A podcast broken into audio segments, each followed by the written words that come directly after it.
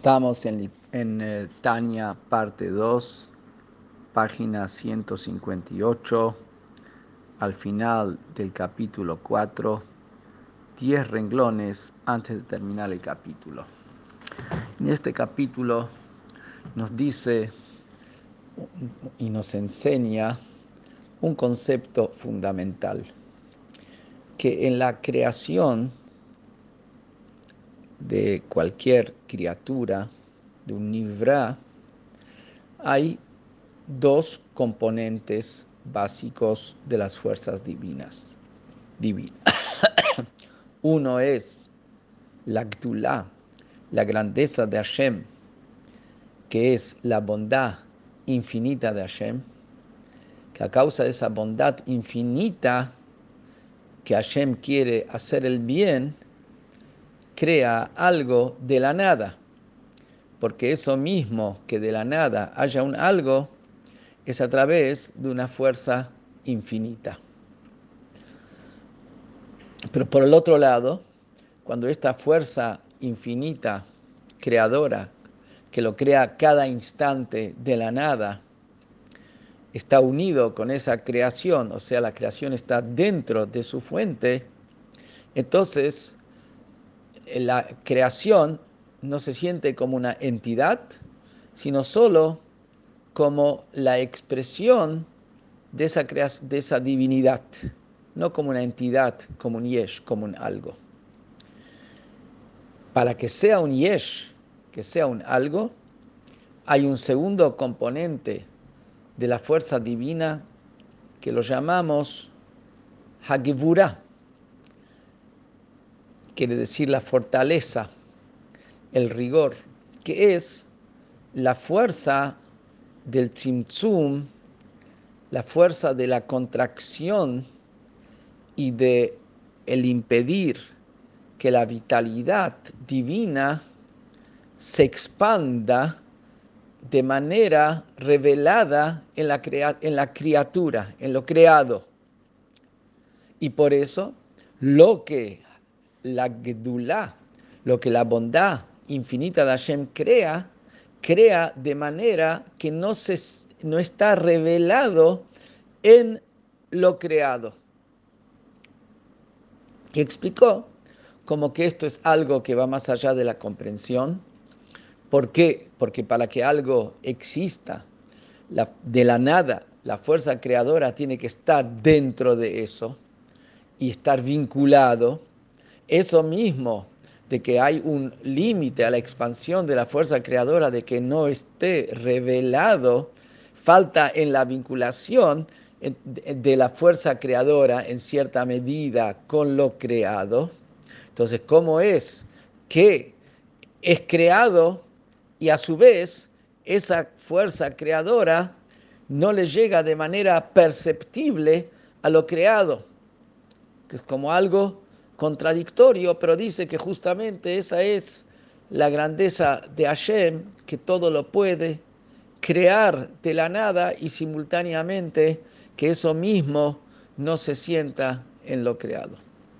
Pero de acuerdo a eso resultaría que esto que la creación, la criatura, se siente como una entidad, se siente como un yesh, porque la fuerza, la vitalidad creadora no le llega de manera revelada, le llega nada más que de manera oculta, resultaría entonces que eso, que él es un yesh, porque la fuerza, porque Hashem, con su givurá, con su tzimtzum, con su contracción y limitación de la expansión de la vitalidad, él mismo está dándole un lugar a que lo creado sea un yesh, sea una entidad. Entonces, ¿qué es lo que resulta de eso? Como que lo creado es un yesh frente a Hashem mismo, es un yesh. Hay algo, una entidad independiente de Hashem, no solamente desde la perspectiva de la persona, desde la perspectiva de Hashem hay algo Hasbe Shalom, independiente de él, ya que él, alegóricamente hablando, frena la expansión de su vitalidad, que no se sienta en el yesh. Entonces, él mismo, Hashem, es el generador de que hay un yesh, algo que es una entidad. Viene, por eso viene a explicar ahora en el corchete que viene, que comienza ahora, décimo renglón antes de terminar el capítulo, que incluso después de estar la contracción y estar el freno, por así decir, de la expansión revelada de la fuerza creadora, frente a Hashem, ese, eso que es creado no es un yesh. Frente a Hashem. Es verdad que la persona sí lo percibe, porque él no tiene la, la visión y la cosmovisión de Hashem, y él está posterior al tzimtzum, a la contracción y a la no expansión revelada de la vitalidad de Hashem, pero frente a Hashem, incluso frente al tzimtzum, a la gevurah de Hashem, esa creación no es un yesh. ¿Por qué? Porque va a explicar ahora que ambas fuerzas, tanto la fuerza de la expansión ilimitada de Hashem, como la fuerza de la limitación de esa expansión de manera revelada, tanto el tzimtzum como el geset, tanto la gedulá como la Geburah, ambas son fuerzas divinas y por lo tanto, frente a Hashem, frente a la Gedulá, la Geburah no está tapando. Frente a la persona, tapa.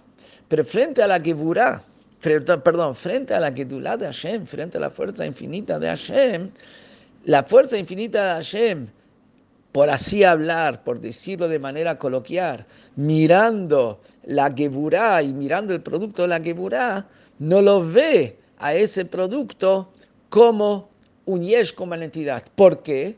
Porque la propia Geburá, el propio Tzimtzum, la el propio, eh, eh, vamos a decir, la propia contracción de la expansión divina, eso mismo es algo divino y por lo tanto hacer algo divino y es una fuerza divina, no oculta, no tapa, no obstruye sobre la divinidad infinita. La divinidad infinita, como ve eso, también es, es algo divino, entonces no lo obstruye y como la, divinidad infinita mira el producto del Tzimtzum, que es la creación que se siente un Yesh, tampoco no lo ve como un Yesh, porque no lo tapa en absoluto. Si el Tzimtzum hubiera sido algo que no tiene nada que ver que no, con, con, con, con el, con, el Gilui, si la Gevura sería una fuerza totalmente separada del, del Geset, de la Gedulá, entonces ahí la Geburá de alguna manera obstruye y detrás de la Geburá, lo que viene como producto de la Geburá, que es el Yesh, es una entidad. Pero como la Gedulá y la Geburá no tapa sobre el, el, el Geset, sobre la Gedulá, porque la Geburá también es una fuerza divina, por lo tanto, también después de la, de la cómo es visto el, la creación, no es vista como un yesh, sino es vista como es por parte de la Gedulá, que, que, que la creación es nada absoluta. ¿Y por qué? Y eso es lo que va a explicar ahora, que la Gedulá y la Geburá, que la fuerza de la contracción y la fuerza de la expansión de la vitalidad, ambas interactúan entre sí. ¿Y por qué interactúan entre sí? Porque tienen una misma esencia. Las dos son divinas. Y como el ejemplo que está traído en su en Código de Leyes, con una persona tiene que tener la cabeza cubierta, sabemos. Pero si la persona va a decir una braja y se tapa la mano, la cabeza con su mano, no sirve. ¿Por qué no sirve? Porque una persona no se puede tapar a sí mismo con sí mismo. Eso no es taparse. Si es con sí mismo, no es taparse. Con sí mismo no se está tapando. Es él mismo, entonces no se está tapando. La mano de otro se puede tapar, que con su propia mano no se puede tapar, porque la mano sobre la cabeza es él mismo tapándose a sí mismo. Lo mismo también, Geburá no se tapa a, a, porque los dos es, lo mismo. Pero eso es lo que va a decir ahora, que los dos interactúan y porque en esencia es una sola raíz. ¿Qué es lo que va a venir a explicar ahora? Esta explicación que decimos ahora es de acuerdo como está traído en el libro Shiurim Besefer Atanya, que es la explicación más sencilla de este, de este párrafo. También hay una explicación del Rebbe, una sijá extraordinaria sobre el tema, pero es una explicación más profunda y por eso, para hacerlo más sencillo y no confundir, cito yo acá la explicación como está en Shiurim Besefer Atanya, que también fue corregido y editado por el Rebbe, quiere decir que también esta explicación es correcta. Viene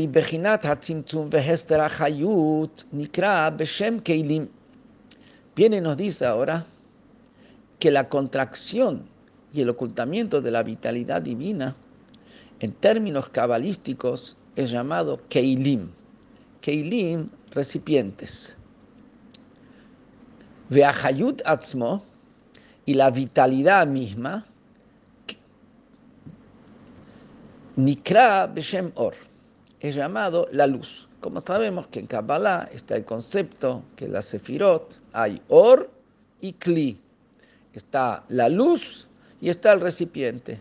el recipiente es el que contiene a la luz. ¿Y qué es la novedad que me viene a decir acá? Que el Tzimtzum se, se llama con el concepto de Keili porque así el tzimtzum es contracción, es una fuerza en sí misma, diferente de lo que es la expansión. Eh, antes trajo que el tzimtzum es el estuche del, del, sol. El estuche es una cosa, el sol es otra cosa. Acá viene a decirnos que el tzimtzum y el ester se llama con el nombre Keilim. ¿Por qué? Porque Keilim interactúa con el Or. El Or, la luz de las Firot, con el Kli de las Firot, interactúa uno con el otro. El Or se enviste dentro del Kli y el Or recibe y se formatea de acuerdo al Kli. Entonces hay una interacción entre ambos. No son que son dos canales paralelos diferentes. Son interactúan entre los dos. Y ahora nos va a decir cómo vemos de que el tzimtzum y el ocultamiento se llama kli, porque también en el kli está esta, esta característica de ocultamiento.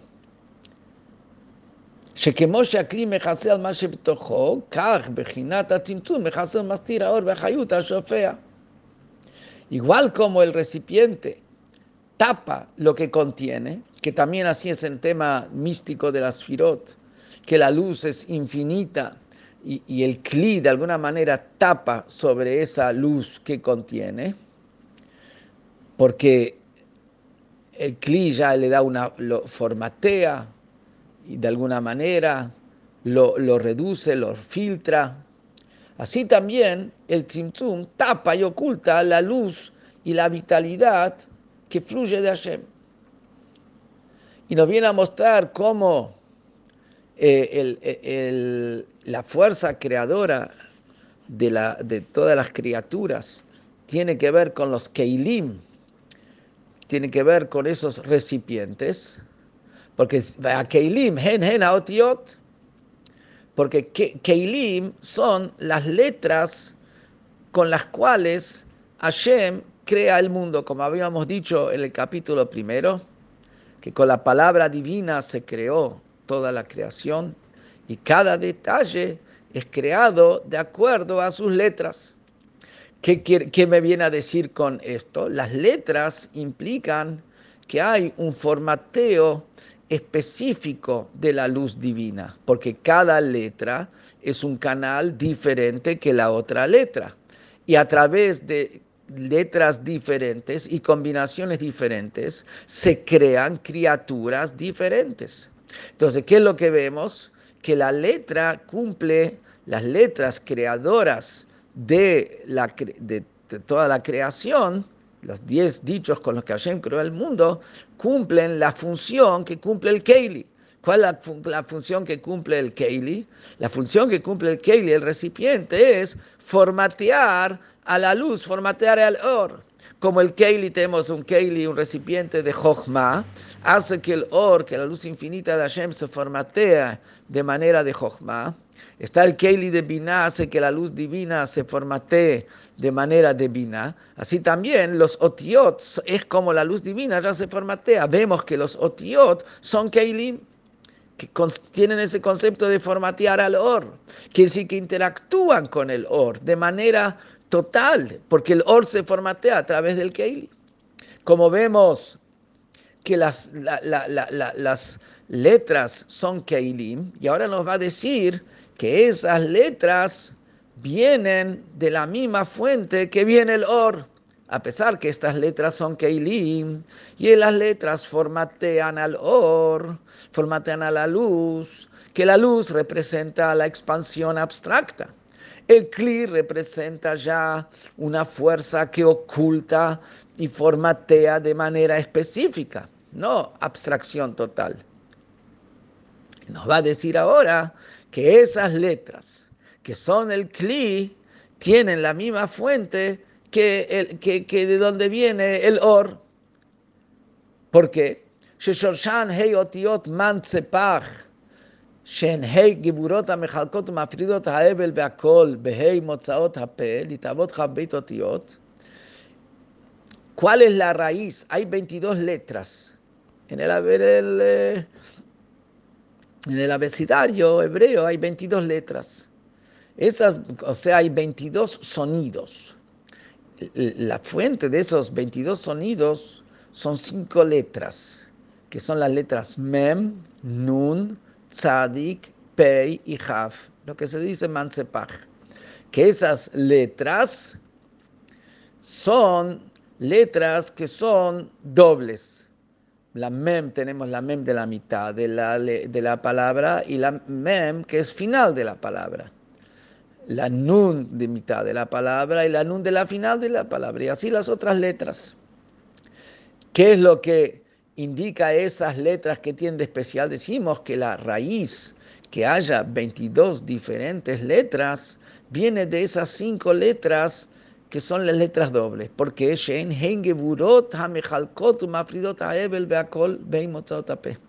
estas letras, al tener una letra que es la letra final, implica que es la letra que pone límite.